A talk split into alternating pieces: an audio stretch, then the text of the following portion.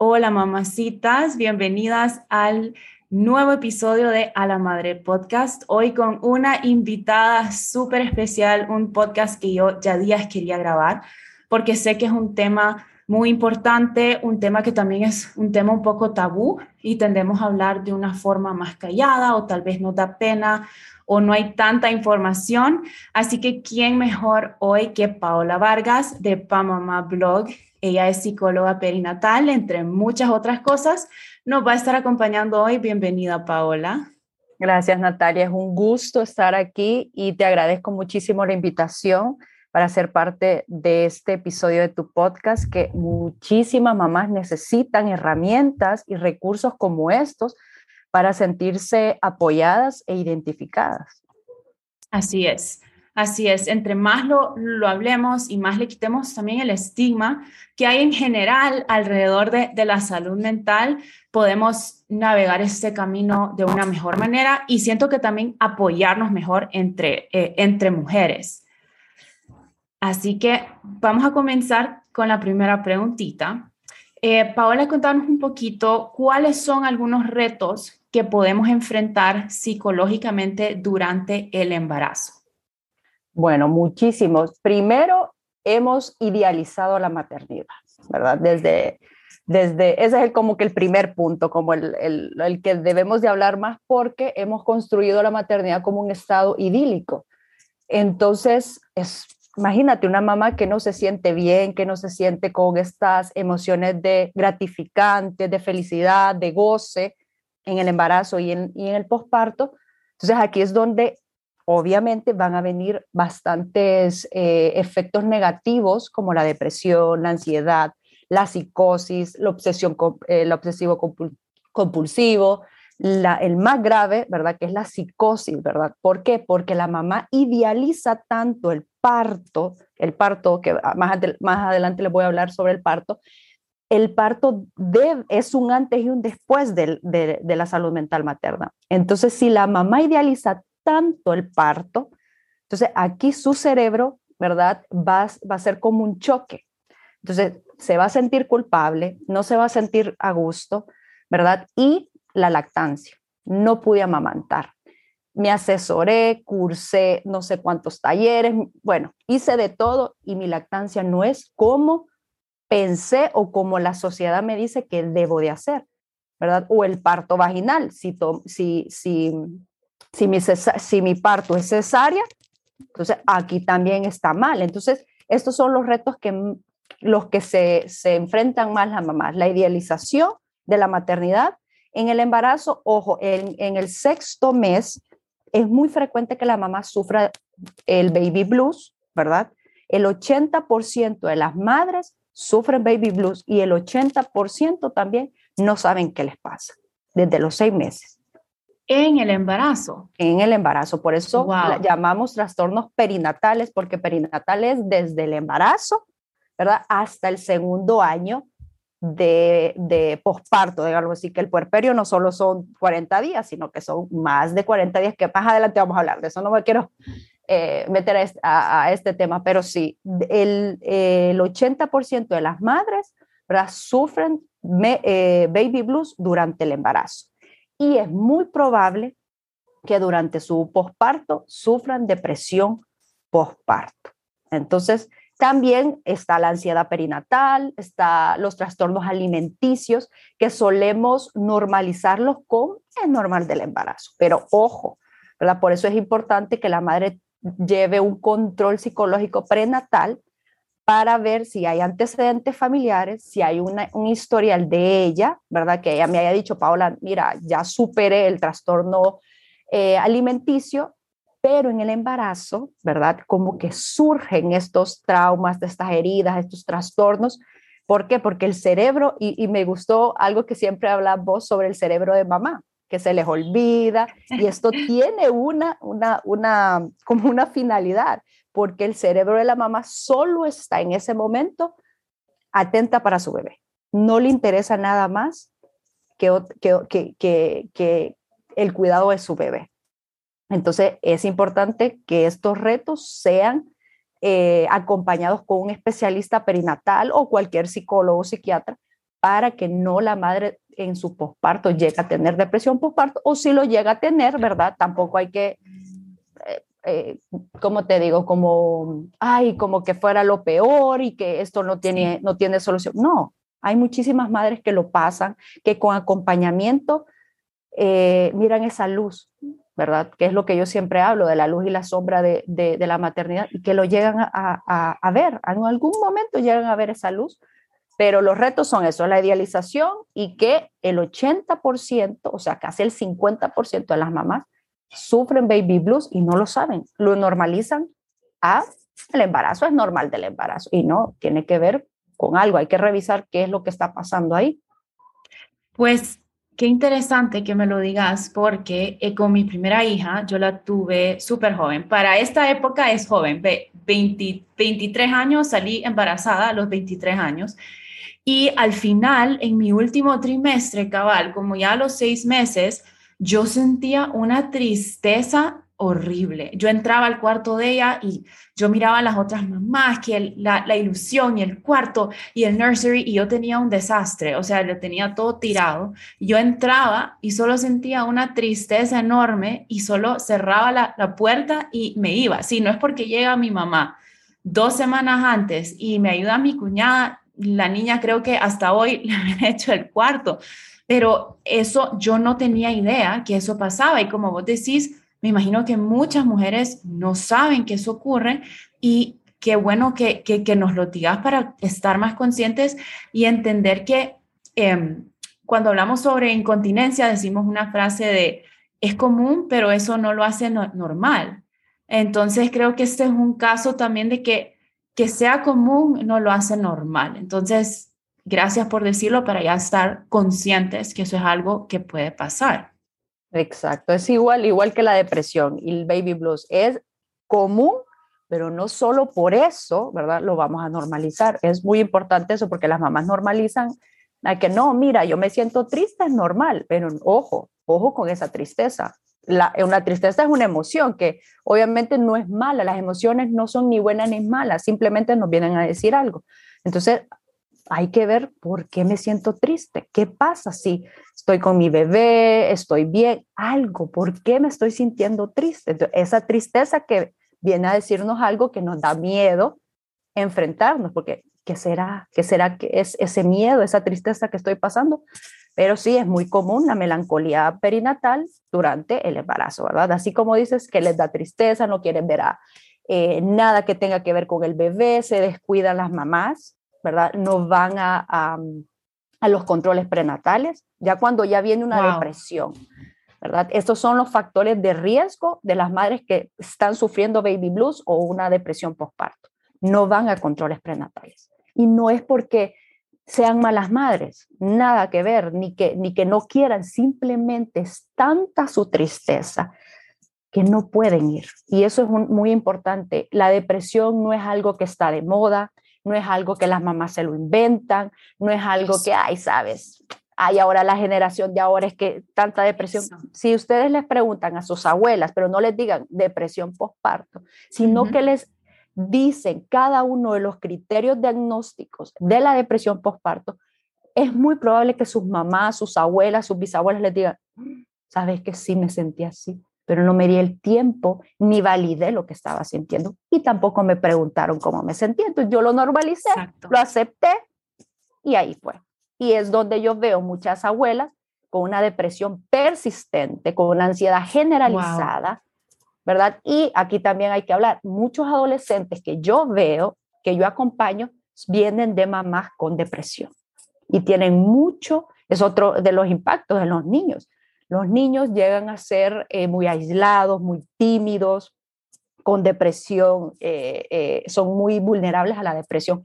Y las mamás, ¿verdad? Es muy probable, también hay una alta probabilidad de que sufran depresión postparto. Si su mamá sufrió depresión postparto, Imagínate, los esposos tienen casi el 2.5 de probabilidad de que sufran depresión postparto y que no tienen ningún tipo de, eh, tema de la sangre genética. Sí, también estrés postraumático. Entonces, si el esposo, si el esposo, nuestra pareja, que claramente hay un vínculo muy fuerte, tiene probabilidad de, sufrir algún trastorno perinatal, no lo vamos a hacer nosotras, que nuestra abuela o nuestra, nuestra mamá haya sufrido depresión postparto, solo que ellas no pudieron validar ni nombrar lo que estaba pasando. Oscurecieron sus necesidades y sus emociones prácticamente. Prácticamente, o, tal vez ni siquiera sabían, no entendían qué es lo que estaba pasando. Y también es un sentimiento que, que nos da pena expresar porque debería, es una etapa donde se supone, como, como vos decís, que idealizamos, eh, we el embarazo y que debería de sentirme bien y feliz, entonces nos da pena, nos sentimos em, como que si no estamos agradecidas. Entonces eso también impide a que busquemos ayuda por, por pena a que nos juzguen. Y por eso es importante hablar de estos temas para que empecemos a dejar eh, de juzgarnos o juzgar a personas por lo que están pasando, porque tal vez a veces sentimos como, wow, yo lo tengo súper bien, mi hijo está sano, está, eh, decimos el embarazo va súper bien o mi hijo está sano, porque me siento así? Entonces, como vos decís, es de validar esos sentimientos, esas emociones y saber que, que, que tenemos todo el derecho a, a pedir ayuda o a pedir apoyo. Exactamente, eso es romantizar la maternidad. O sea, yo no quiero decir de que la maternidad para todas es la sombra, no, porque a mí me han dicho, Paula, pero es que vos solo como lo oscuro, ese lado oscuro de la maternidad, pero es que es lo que no se habla. O sea, yo sé que la maternidad, porque yo soy mamá, ¿verdad? Y yo sé que hay momentos extraordinarios, hay momentos que hay, hay un amor, hay un sentimiento que no se puede explicar, simplemente las mamás lo podemos saber o los papás. Pero ¿qué pasa con este lado? Llegaba a mi consultorio mamás destrozadas que me decían, Paola, ¿por qué en mi Instagram solo veo mamás felices con niños felices y yo no estoy así? Yo no tuve el amor a, primera vista, que eso es una de las cosas que más le frustra a la mamá y más le, le da miedo o le da vergüenza. Paola, yo no tuve amor a primera vista. O sea, si yo hablo, yo digo, Paola, yo no tuve este amor, capaz me quitan a mi cría, capaz me dicen, ojo, no, no quieres ser mamá, tienen este miedo. Y la cuestión aquí es que esta mamá que sufrió, digamos que un ejemplo, sufrió un parto irrespetado, violencia obstétrica, ¿verdad? Claramente no va a tener esa conexión con su bebé.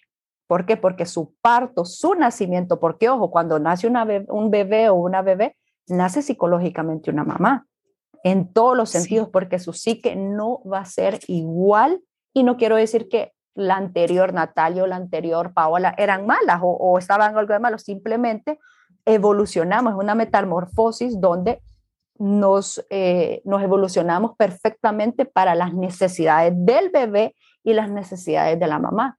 Entonces, imagínate una mamá que no tiene ese, ese flechazo, como ese, ay, ese amor de Cupido y que no sé qué se siente mal. Me dice, Paula, no, quiero estar cerca de mi bebé.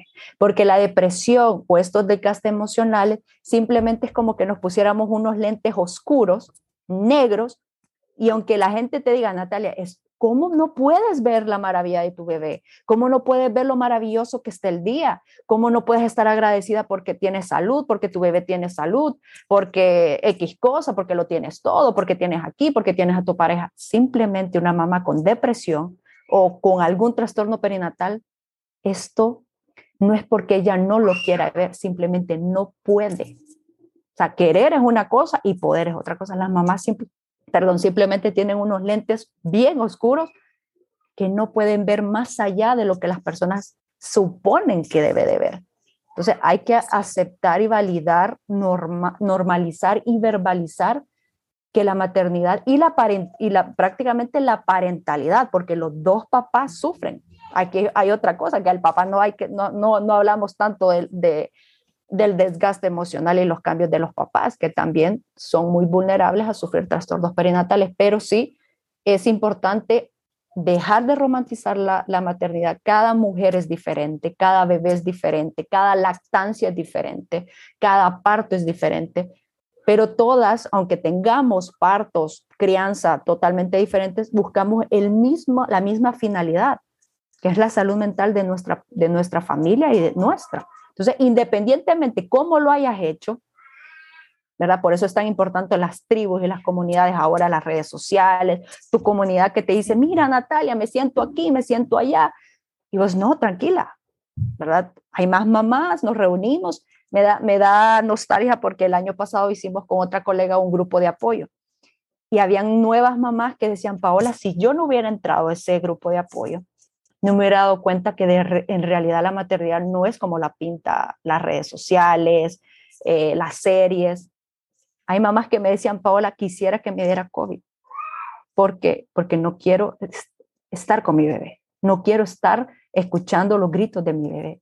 O sea, no puedo ir ni al baño porque mi hijo está abajo, mamá, mamá, mamá. O sea, no puedo llorar en el baño. Entonces quisiera que enfermarme literalmente para no poder. Y eso si vos le, se lo decís en redes sociales, oye, me te van a venir unas críticas que eres mala madre. Mira ahorita todo lo que ha pasado con el berrinche del príncipe, es algo normal. O sea, ¿de qué nos, normal.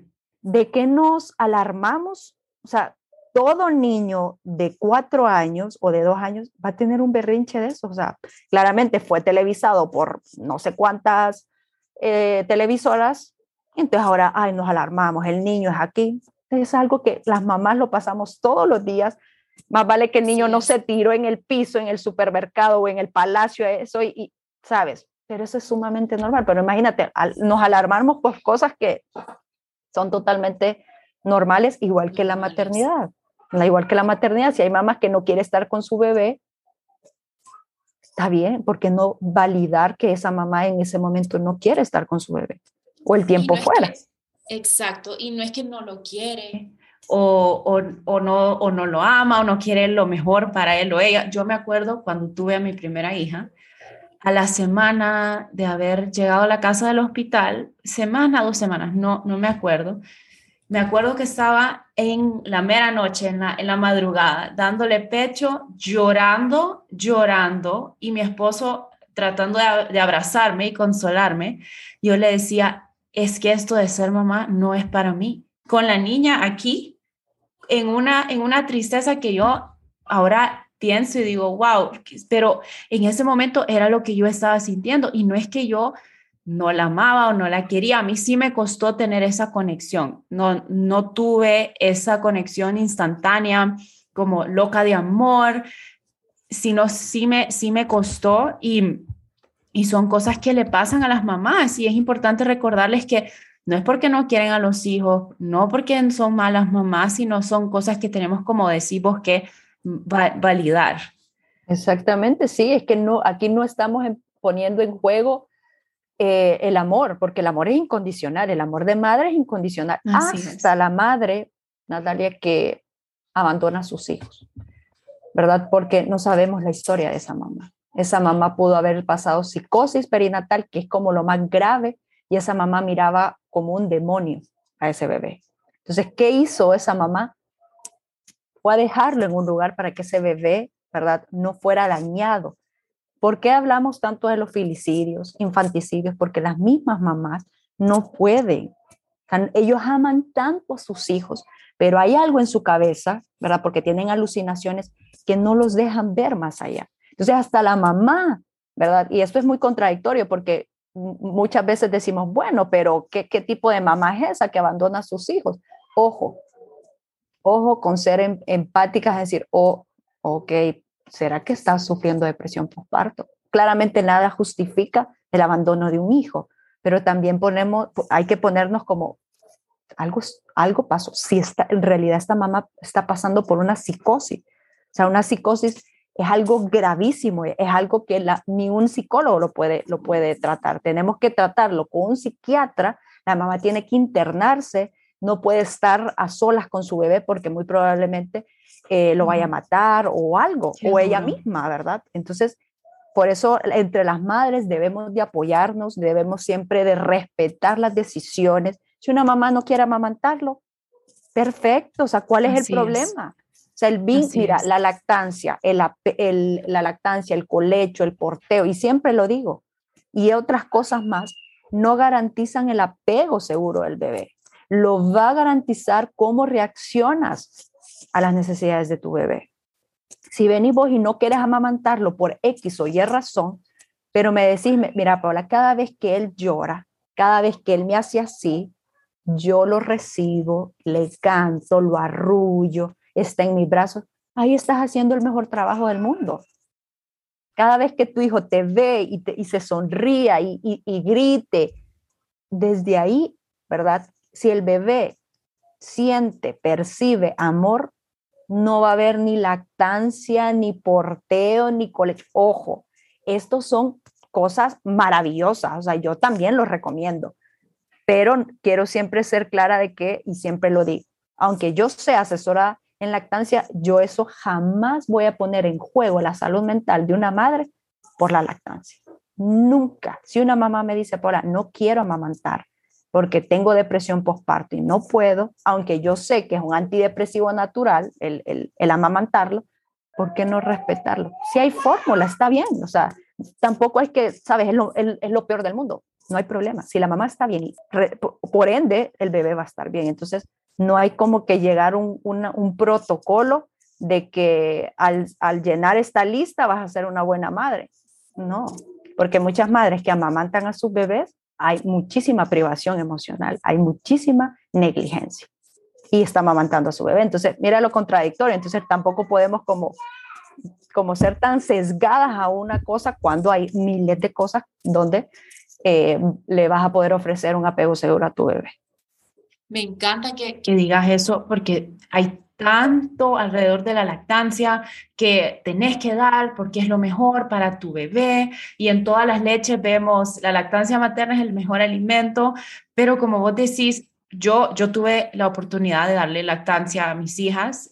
Me costó mucho al principio con mi primera hija, yo quería tirar la, la toalla y como vos decís, hay mil otras cosas que van a influir en tu maternidad y creo que muchas mujeres sienten esa presión de tengo que dar porque eso es lo que me va a hacer buena mamá y no necesariamente y o si no dan se, se sienten juzgadas por porque no dieron o porque dieron muy poco o porque dieron mucho y realmente eso no es problema de nadie más que, que de la mamá porque si va como vos decís si va a poner en juego tu salud si tu salud mental está en juego pues lo mejor al final del día va a ser lo que haga sentir bien a la mamá y al bebé. Paula, quiero también tocar un poco el tema sobre el, duelo, las pérdidas durante el embarazo, eh, que es una situación sumamente dolorosa.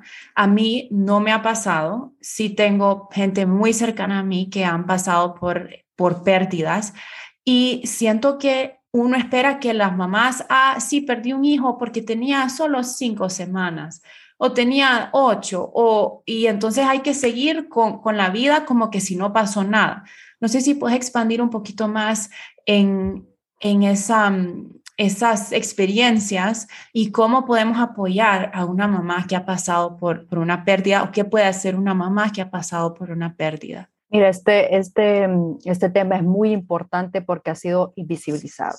Yo por eso hablo muchísimo sobre el duelo, porque más que todo el duelo gestacional, ¿verdad? Porque los primeros, las primeras semanas nos dicen que capaz no tenía vida, mira, no lo conociste, era poco tiempo, no estaba bien formado. El amor de un hijo, independientemente sea la semana que sea o la edad que tenga, el amor de madre es de la misma manera. El dolor de una madre en una semana de embarazo a tres años de edad o 20 años de edad va a ser el mismo. Pero imagínate, yo, en mi caso, yo hablo mucho de este tema y fue un, algo terapéutico para mí hablar de que yo sufrí un aborto espontáneo. Y cuando yo lo sufrí, yo me sentí de que el mundo se me venía abajo. Dije yo, no, ¿qué clase de mujer soy? ¿Será que algo hice mal? ¿Será que el karma? ¿Será que eh, no sirvo como mujer? ¿Será que mi esposo me va a dejar porque no sirvo como mujer? O sea, ¿qué, ¿qué clase de mujer voy a ser si yo no puedo tener hijos? Porque al final me dijeron, usted no va a poder tener hijos. Imagínate, después de una pérdida te dicen, no, no vas a poder tener un hijo.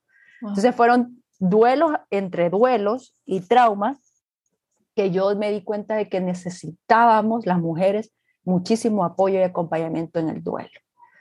Entonces imagínate una mamá acaba de perder a su bebé, mira a su alrededor y mira lleno de mamás embarazadas felices y vos acabas de perder a tu bebé. Que eso es lo que estamos trabajando muchísimo para que aquí en Honduras hayan leyes, protocolos, para que las madres que hayan sufrido alguna pérdida, independientemente la semana que sea, tengan un espacio de duelo, ¿verdad? Que tengan, que los médicos sean empáticos, que sean comprensivos, que no sean, sabes, ay, el, todo el amor como, como aquello tan romántico, no, pero simplemente ser empáticos, comprender y darle el espacio a la madre y al padre para verlo, eh, para despedirse. Eso es algo, los rituales amorosos yo los recomiendo muchísimo porque cuando uno no los conoce, uno siente como una laguna, como un vacío literalmente en el estómago, porque uno no sabe qué, cómo fue, qué fue, si fue niño o niño, eh, cómo iba a ser. Todo eso te queda como en tu cabeza que no te deja eh, seguir, te estanca, te estanca en un solo momento porque dices cómo fue, qué iba a ser, eh, qué hice mal. Muchas madres me dicen, Paola, no me cuidé, ¿Será que no me tomé la pastilla? ¿Será que no comí lo que debía de comer? sentimos mucha culpa porque como es algo espontáneo, es algo que los médicos no nos dicen, mira, la pérdida fue por esto, por esto, el otro. No, las que tenemos abortos espontáneos se quedó así.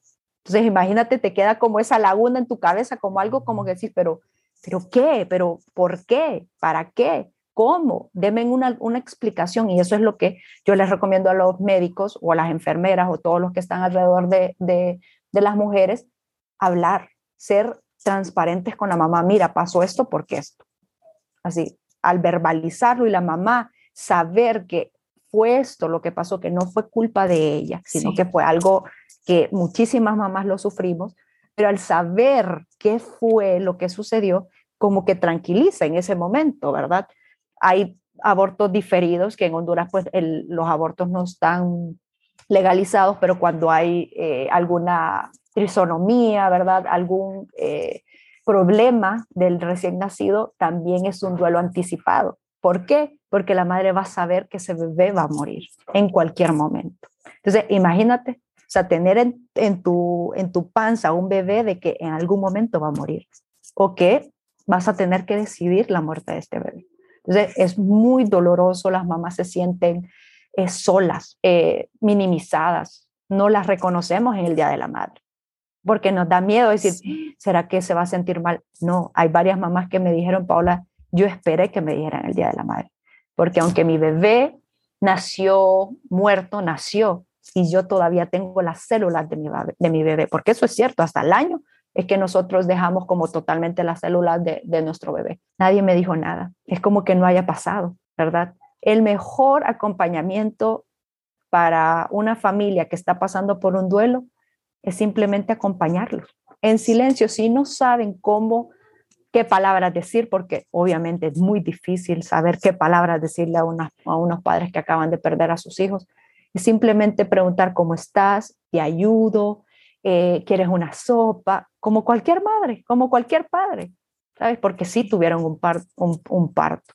Lo mismo que, que, que, hacemos con una mamá primeriza, con una mamá que acaba de parir. Preguntarle, ¿cómo te sientes? Eh, te llevo una sopa, eh, ¿sabes? Te puedo ir a ayudar a arreglar la casa, hacemos un ritual, ¿verdad? Eh, te puedo acompañar en la despedida de tu bebé, nombrar el bebé. Esa es una de las cosas. No, porque si no lo nombramos, como que no existió. Si tu bebé vos quisiste ponerle Luciana, habla, háblale a tu amiga, yo sé eh, X cosa, Luciana, nómbrala, porque eso le va a dar como que sea tangible lo que está pasando, que aunque se murió, la bebé existió y va a dejar una gran huella. Entonces, esas son como las recomendaciones que yo eh, podría, podría dar de acompañamiento. Simplemente acompañar a los papás, no decir frases que en vez de hacer un bien hacemos un gran daño. Estás muy joven, lo pueden intentar. Eso le destroza aún más el corazón. Simplemente no di, no di nada, solo pregúntale, estoy aquí para ti. Simplemente, cualquier cosa no dudes en llamar.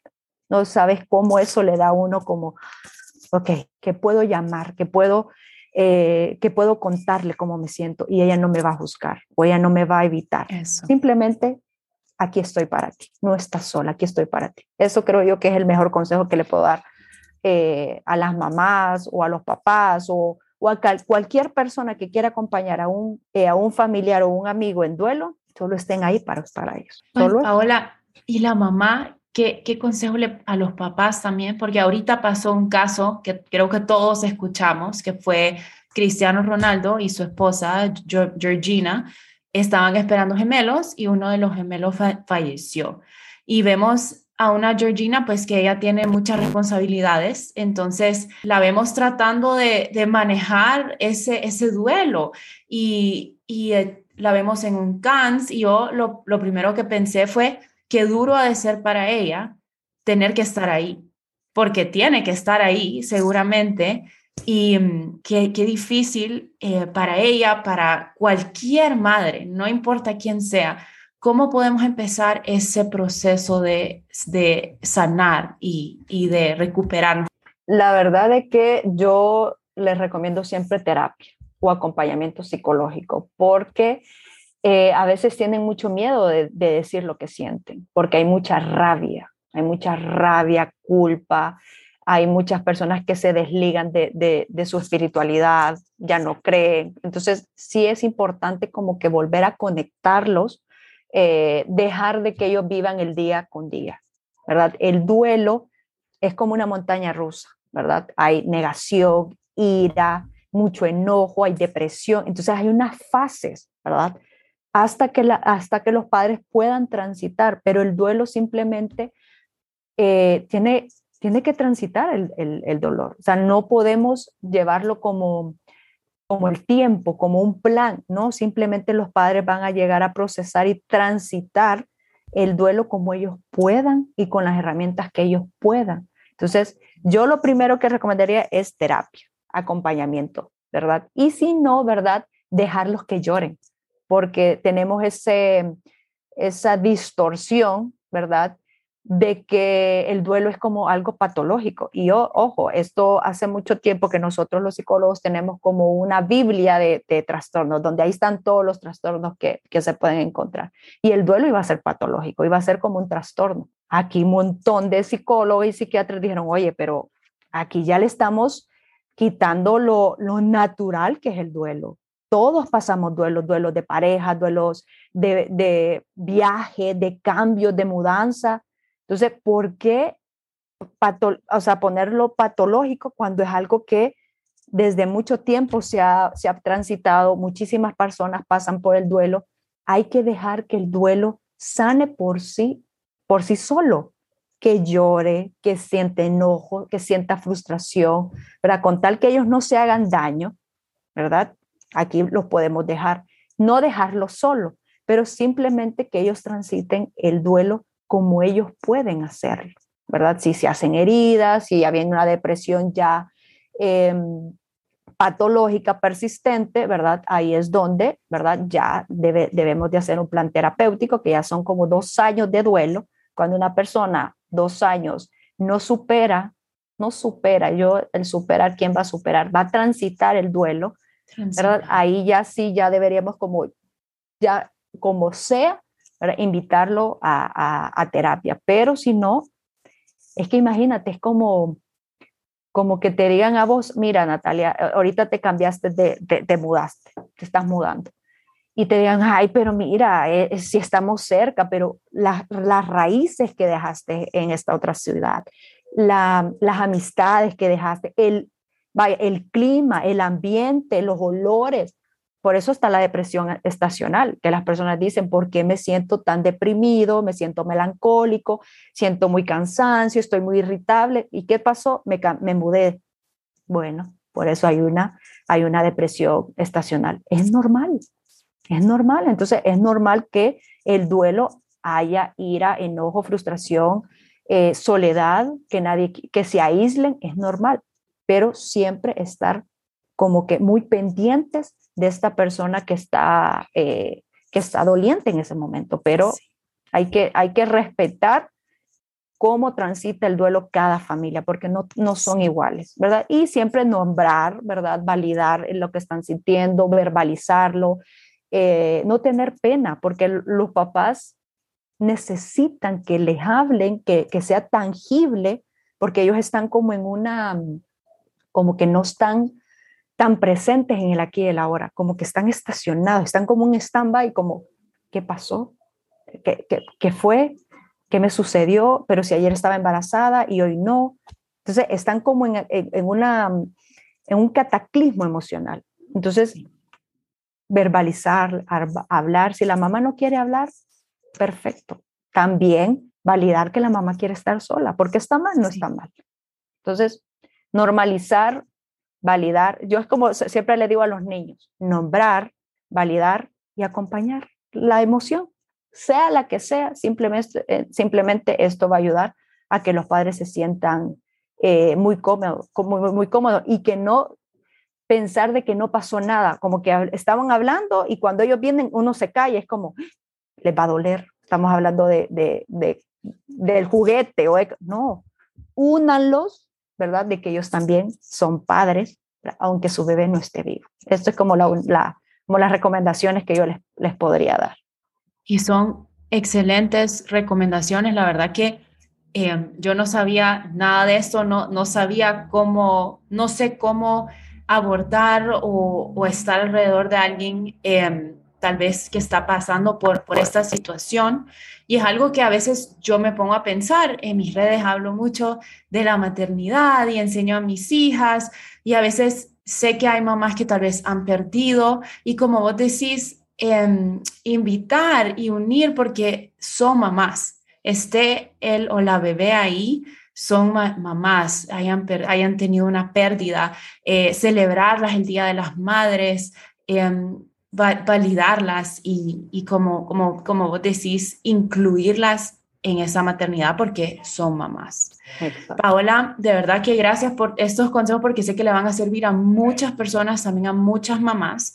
Yo quería hablar un poquito también sobre baby blues y depresión postparto eh, cuál era la diferencia y porque a mí me hubiera encantado cuando tuve a mi primera hija que me dijeran que eso pasaba. Yo no tenía idea, me pegó como un camión de un solo así.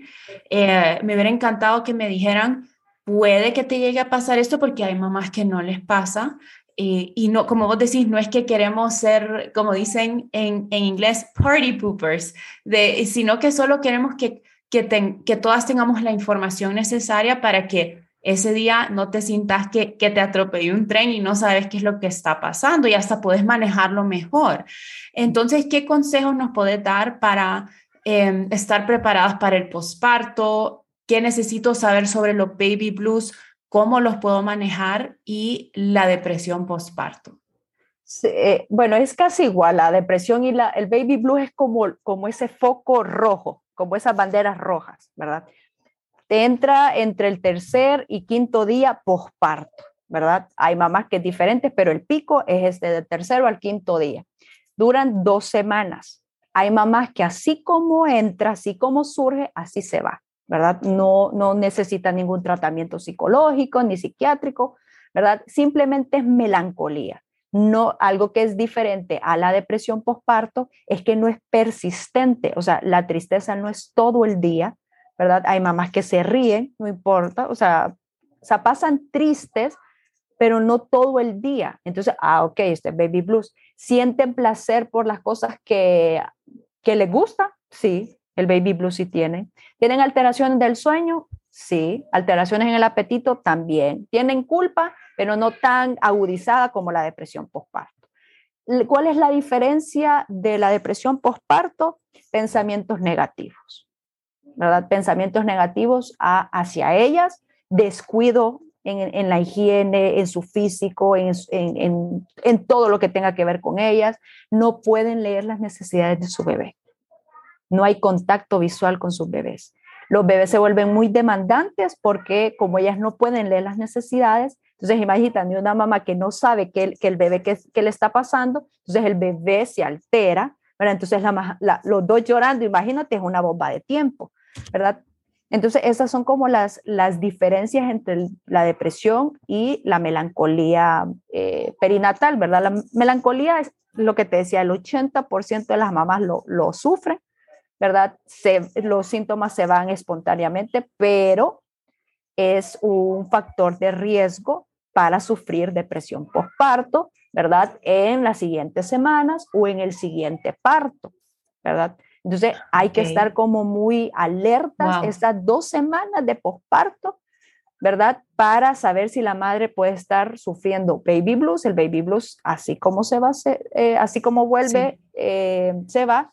pero, exactamente, pero el 25% de las madres que sufren baby blues, ¿verdad? Surge a una depresión postparto. Entonces, no solo porque ya se fue, ah, bueno, ya me siento bien, no, porque son dos años por eso yo, les quiero, yo siempre les digo que el posparto o el puerperio no son 40 días. Hay cuatro tipos de puerperio. Entonces, en el tercero es del octavo a los 40 días. ¿Y por qué uno cree que son 40 días? Porque la menstruación o el sangrado pues disminuyó, ya la mujer se siente más o menos bien, ¿verdad? Pero en realidad una mujer a los 40 días ni psicológicamente ni físicamente ha llegado a su equilibrio. Nada que ver. Y está lo último, que es la fusión emocional, que esto es lo que más le tiene miedo a las mamás. La mamá y el bebé tienen una gran fusión que lo que siente mamá lo siente literalmente igual el bebé. O sea, si la mamá se siente triste, el bebé se siente triste. Por eso es que dicen, no lo amamantes si está llorando, le vas a pasar tu tristeza, pero está como un poco distorsionado el concepto. Claramente hay una fusión, pero ¿qué es lo que yo les recomiendo a las mamás cuando se sienten tristes? Háblale a tu bebé para que tu bebé interiorice que esas emociones no son de él. Entonces, cuando las mamás hablan de, mira bebé, mamá está triste, mamá se siente frustrada, pero estas emociones son mías, no son tuyas. Mamá se siente mal, mamá, verbalizar que se siente, me siento mal, estas emociones son mías, no son tuyas. Mira, el cambio de los bebés es increíble, porque ellos interiorizan que esa voz interna o eso que están sintiendo no les corresponde. Por eso a los dos años, porque también el puerperio termina a los dos años, porque a los dos años esta fusión emocional no es que se rompe, sino que el niño empieza a darse cuenta que es un individuo autónomo. Ah, ok, ya no soy uno solo con mamá, ¿verdad? Yo puedo tomar decisiones, yo mis emociones yo las siento y son mías, pero no sé qué hacer con mis emociones porque no, no puedo autorregularme. Entonces, por eso los dos años de puerperio emocional, ¿por qué? Porque a los dos años el, el bebé ya empieza a darse cuenta y empieza a saber de que sus emociones son totalmente diferentes a las de mamá. Entonces ya él solito puede, ¿verdad? Eh, eh, no autorregularse, sino que saber de que sus emociones van a tener algún impacto, pero no son iguales a las de mamá. Entonces por eso el puerperio no son 40 días, no solo por la mamá, sino por el bebé. También lo que llamamos la madrescencia, que es la segunda adolescencia, que nadie nos habla de esto tampoco, que es muy normal como, la, como una adolescencia. Yo les pregunto a las mamás, ¿cómo fue su adolescencia? Una bomba de hormonas, em, cataclismo emocionales y la búsqueda de identidad. ¿Quién soy, Paola? Ahora ya dejé de ser una mujer sin hijos a mujer con hijos. Esa transformación, como en la adolescencia, de una niña a una, a una mujer. ¿Y ahora qué hago? ¿Ahora quién soy? Mi personalidad, mi identidad, y, aquí, ¿y aquí qué onda? ¿Qué, qué hago? Es lo mismo en la madrescencia, es una segunda adolescencia donde los mismos síntomas que tiene un adolescente los tiene una mamá, solo que más agudizados, ¿verdad? Porque tienen más responsabilidades.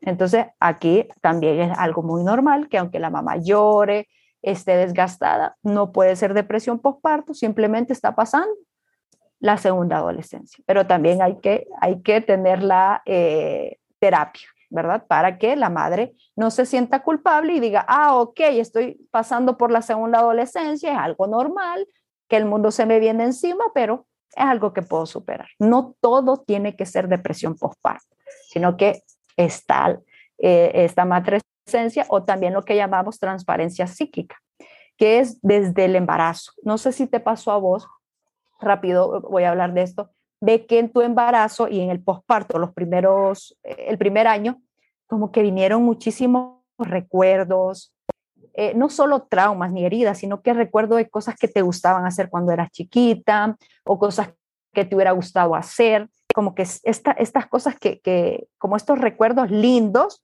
y no tan lindos, ¿verdad? Vienen y decís, pero ¿por qué recuerdo tanto a mi hermano?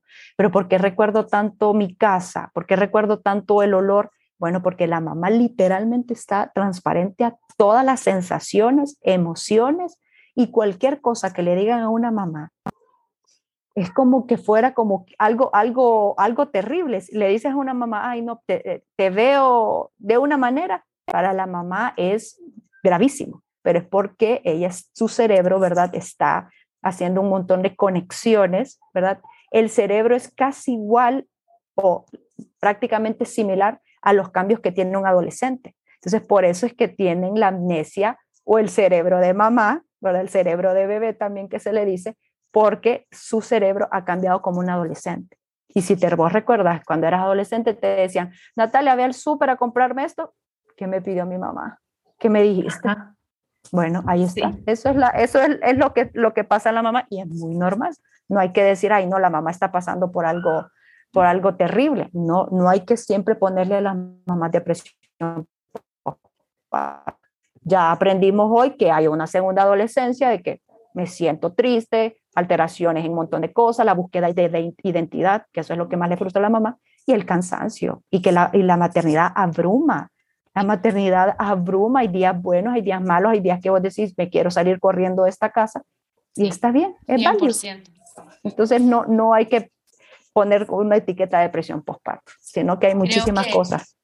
Mm, madrescencia va a ser mi palabra favorita ahora. No la había escuchado hasta hoy y estoy segura que muchas de nosotras nos vamos a sentir súper identificadas y saber que, ah, ok, no es una depresión, no es que me pasa algo, pues sí, me, pasa algo, una, una madrescencia, pero esa búsqueda de, de la identidad es algo súper real. Eh, uno pasa de, como vos decís, de una vida sin hijos, que pues, y después una vida con hijos, que es bella, es hermosa, es un camino espectacular y también implica buscar esa, esa nueva identidad. ¿Quién soy yo ahora? Quiero ser la yo de antes también, quiero conservar esa esencia. Ahora tengo hijos o tengo un hijo, dos hijos, tres hijos, lo que sea. Entonces, creo que muchas mamás se van, no muchas, todas nos vamos a sentir súper identificadas con, con, esa, con esa palabra y esa madre, madre esencia. Paola, también quería hablar un poquito sobre, em, bueno, para cerrar el tema de los baby blues también, ¿cómo podemos, em, qué, qué le podemos responder a las personas o qué le aconsejaría vos a las personas alrededor de las mamás? Porque he tenido muchas mamás que, que vienen a contarme que sienten baby blues, pero que les dicen cosas como, ay, eso no existe o eso está en tu cabeza o, que creías que, iba a ser fácil, o es que yo en mis tiempos o en los tiempos de antes, o cosas así como, ay, así es la maternidad, o tal vez los esposos no saben cómo, qué es lo que está pasando y no saben cómo apoyar a la esposa y tal vez dicen, eh, tratan de, de, ayudar y tal vez lo que dicen hace más daño que bien, no que ellos quieran que sea así, pero ¿qué consejo les pudiera dar? Simplemente escuchar, simplemente escuchar es... Em, son los límites que le ponemos, límites asertivos son los que nosotros recomendamos a, las mamás en esos momentos. Simplemente escucha. La mamá en ese momento no necesita consejos, no necesita decirle que es, no, simplemente escucha lo que ella siente, pregúntale cómo te sientes. Si no sabes qué es baby blue, qué es depresión postparto, qué es todo esto, simplemente escúchala, escúchala cómo se siente. Al ella saber, a darse cuenta que es escuchada, ella va a validar y se va a sentir mejor. Hay mamás que no van al psicólogo, pero los, los papás me dicen, por ahí, yo ni sabía que, que ella sentía eso, yo ni sabía que era baby blues. Simplemente la escuché, ¿verdad? Pregunté estudios científicos. Si no quieren creer, porque esta, la psicología no es una religión para creer, ¿verdad? Simplemente hay evidencia científica donde yo no me lo estoy inventando o nadie se lo inventa o las mamás no se lo inventan. Hay muchísimos estudios, no de una, de miles de mujeres con depresión postparto. En los años 80 se empezó estas investigaciones porque muchas personas no creían y miraban que, oye, pero las mamás, ¿cómo? ¿Por qué están sufriendo? Bueno, si no, si no crees o no sabes eh, lo que está pasando tu, tu esposa, investiga. Ahorita tenemos la información así, rapidísimo. Entonces, si tú pon en Google, mi, mi esposa siente tristeza, mi esposa está irritable, mm, pero esto no me conviene. Voy y le pregunto a un psicólogo, por preguntar no les van a cobrar, ¿verdad? O tampoco es algo como, ay, no me da pena, no, los psicólogos estamos acostumbrados a muchísimas cosas, ya estamos acostumbrados a miles de preguntas, no hay problema, simplemente pregunten, investiguen y eh, escucha activa, simplemente escuchen. Activa es porque no hablen ni le digan, mm, yo haría esto, mm, yo creo que esto. Mm". No, porque la madre no necesita más presión de la que tiene, no necesita más cosas que las que está pasando.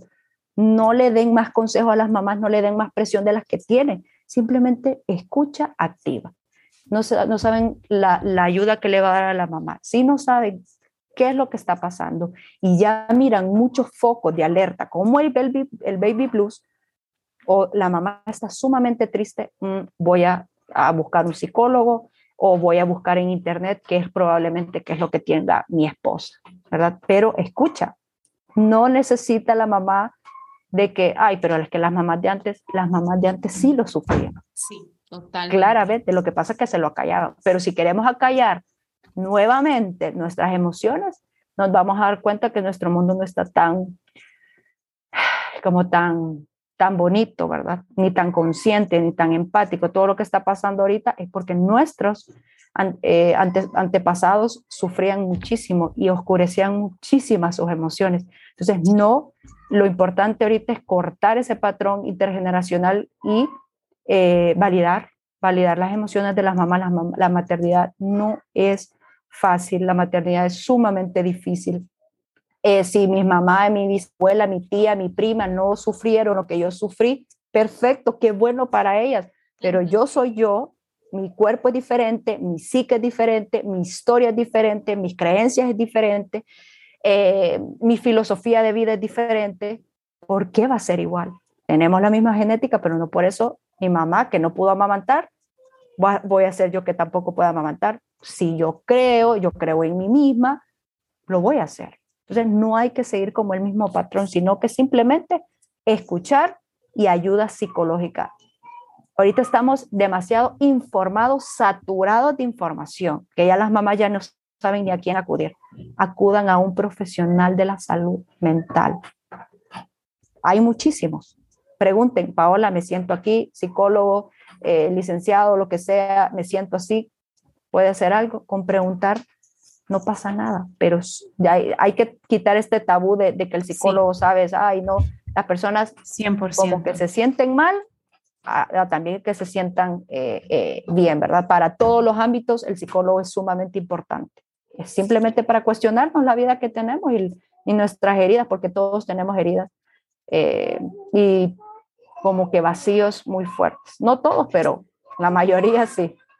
Y, si lo vamos sanando, lo vamos sacando a la luz, como decís vos, esa oscuridad de la maternidad pues va mejorando. Y creo que si, no, si empezamos a hacer ese trabajo incluso antes, anticipadamente, esa maternidad también va a ser mucho más eh, luz y mucho más em, manejable también y la vamos a poder disfrutar. Em, yo pues con mis dos primeras hijas no sí, sí, sí tuve, yo pasé por un desorden alimenticio que pude, pude tratar, pude recuperar ya mucho antes de, de salir embarazada, entonces agradezco eso infinitamente.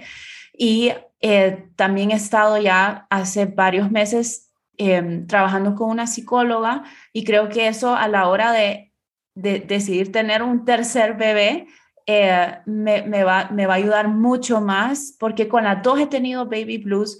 Con la segunda yo ya sabía qué, esperar, entonces traté de invitar la, calma un poco más y ya, ya sabía lo que iba y en, en, la primera semana yo estaba como que, ok, yo creo que sí lo logramos y me puse a llorar y todo, pero ya después, como vos decís, es que es como un switch. Te sentís triste y ya después estás como, ah, ok, ok, ya, ya estoy mejor y así.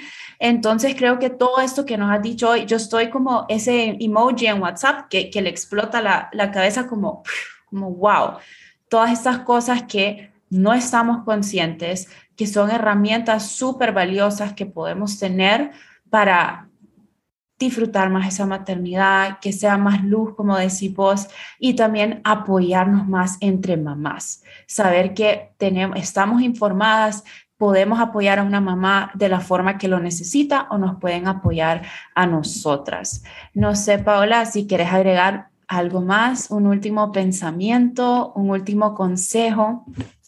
Lo último que, les diría es cuidar muchísimo eh, el parto, la historia del parto, porque el parto es un antes y un después en la salud mental de la madre.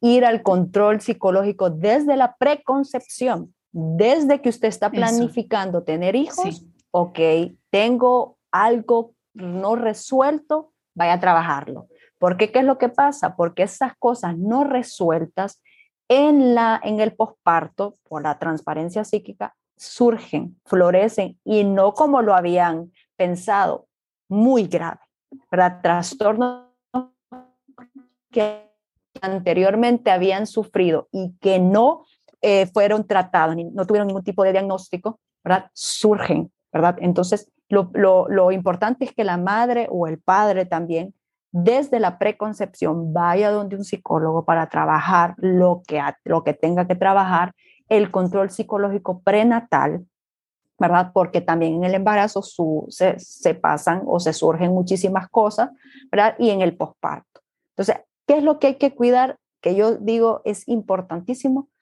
desde la preconcepción, ¿verdad? El embarazo y el parto.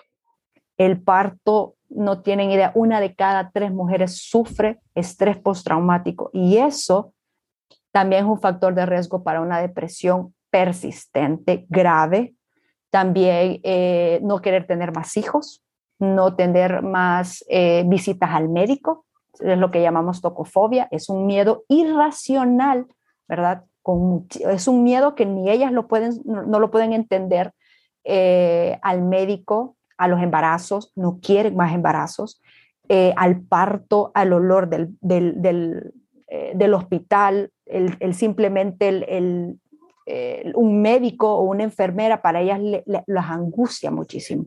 Entonces, esto que está haciendo que una madre que tuvo su primer, su segundo bebé y quiso tener, como en tu caso, otro hijo, si sufre violencia obstétrica o cualquier ¿verdad? violencia o abuso, le estás quitando el, uno de los derechos más grandes de ser nuevamente mamá. ¿Por qué? Por negligencia, por no respetar los derechos. Entonces, una de las cosas que yo puedo decir es la, desde la preconcepción, el control psicológico prenatal y el parto. Y si las madres llegan a sufrir depresión postparto, solo lo, lo que les puedo decir, todas las mamás tenemos impacto. Todas las mamás podemos sufrir depresión postparto. Las mamás que comen bien, que se cuidan, la depresión postparto no le importa si, si anteriormente vos estabas bien emocionalmente.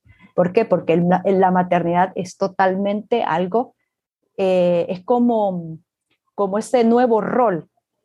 Entonces, como esa nueva identidad, como ese nuevo yo, es lo que habla eh, Jung, que es la sombra, y Freud, que es el inconsciente, que nos, ah, es inconsciente. Bueno, ese inconsciente surge, es como el, par, el, el posparto, es como una luz, ¿verdad? Que empieza a alumbrar todas esas sombras, que es el inconsciente, donde eso, esas sombras no las queríamos alumbrar anteriormente. Y, el, y, en el posparto o en la maternidad empiezan a florecer. Entonces, si quieren un, una, un posparto, una maternidad consciente, placentera, consciente más que todo, busquen ayuda psicológica y rueguen y rueguen y busquen de qué manera tener un parto respetado, porque siempre lo digo, el parto es un antes y un después. Le puede destruir literalmente la salud mental a una madre y a un papá también. Entonces, vayan a, terapia. La terapia es un espacio seguro donde los psicólogos abrimos este espacio donde todas las personas, las mamás, que en mi caso yo, yo acompaño más a mamás, donde las mamás sienten un lugar donde pueden sacar su corazón, ponérmelo en la mesa y decirme, mira Paola, aquí está mi corazón con todas las heridas, ayudan, acompañan. Y claramente este espacio no hay juicios, prejuicios, ni críticas, nada, ni consejos. Simplemente la madre va a descubrir ese nuevo yo, esa nueva identidad, y cuando la encuentre se va a dar cuenta que es maravillosa, que aunque haya pasado depresión postparto, que, que no haya disfrutado su bebé, que no haya tenido un amor a primera vista, porque no pudo amamantar, no pudo tener el parto que tuvo, esa nueva identidad la va a ser mejor persona, la va a ser una madre, porque no existe ni una buena ni una mala madre. Simplemente una madre que lo único que quiere es cuidar a su bebé, cuidar a su familia, con lo que pueda. Hay un libro que les recomiendo que es eh, La madre que puedo ser, no la que quiero ser. Porque querer queremos muchísimas cosas y podemos solo lo que podemos. Entonces, sean las madres que puedan ser con las heridas que tengan, con las, eh, las sombras que tengan. Hay muchísimas madres que cada vez que una madre alza su voz, como estamos haciendo ahorita, hay millones de mamás atrás que dicen, wow, Natalia pasó lo mismo, Paola pasó lo mismo. Ah, mira, cada vez que alguien alza su voz, hay muchísimas mamás que dicen, ok, ya pude alzar mi voz, alguien me escuchó, alguien eh, pudo hablar de esto que, me, que, me, que no me dejaba vivir. Entonces, por eso les recomiendo, ¿verdad?, eh, ir a terapia. La terapia es maravillosa, uno se encuentra increíble y empieza a reconocerse y, empieza a darse cuenta cosas que antes no se daba cuenta, habilidades, actitudes que, ah, wow, no sabía que, que era buena para eso. Es muy bonito, es muy, es muy placentero ir a terapia. Eso es lo único que, lo último que les puedo recomendar eh, a todas las mamás que escuchen ese podcast. La verdad te agradezco muchísimo, Natalia, esta invitación. Para mí es, es muy gratificante poder hablar de este tema porque no solo porque tengo una gran pasión por, por, por la salud mental materna e infantil, sino porque estos son recursos que eh, ayudan muchísimas mamás. Son, son terapéuticos para muchas mamás, son una, como una luz ¿verdad? En ese momento de que a veces muchas mamás pasan mucha oscuridad, estos recursos, estos podcasts, cada vez que vos subís y decís, me siento triste o cada vez, eh, no sé, X, X historia, cada, cada, cada mamá siente como, ok, lo, voy a, lo voy a poder. Los testimonios también, los grupos de apoyo también, les puedo, les puedo recomendar grupos de apoyo, eh, la tribu, las comunidades son tan hermosas porque las mamás ahí todas tienen las mismas dudas, los mismos problemas, las mismas complicaciones y, en un lugar donde nos sentimos acompañadas, contenidas, la maternidad va a ser más leve. ¿verdad? Por eso las tribus son tan, tan importantes. No, y te agradezco muchísimo, Natalia. Y, cualquier madre que tenga alguna duda sobre, sobre su salud mental, sobre cualquier cuestión que esté, esté pasando, pues eh, puede escribirme a mis redes, yo con los brazos abiertos voy a contestar sus dudas y sus, y sus consultas. Gracias, Paula. De verdad, yo te agradezco tu tiempo, se lo ocupada que pasas.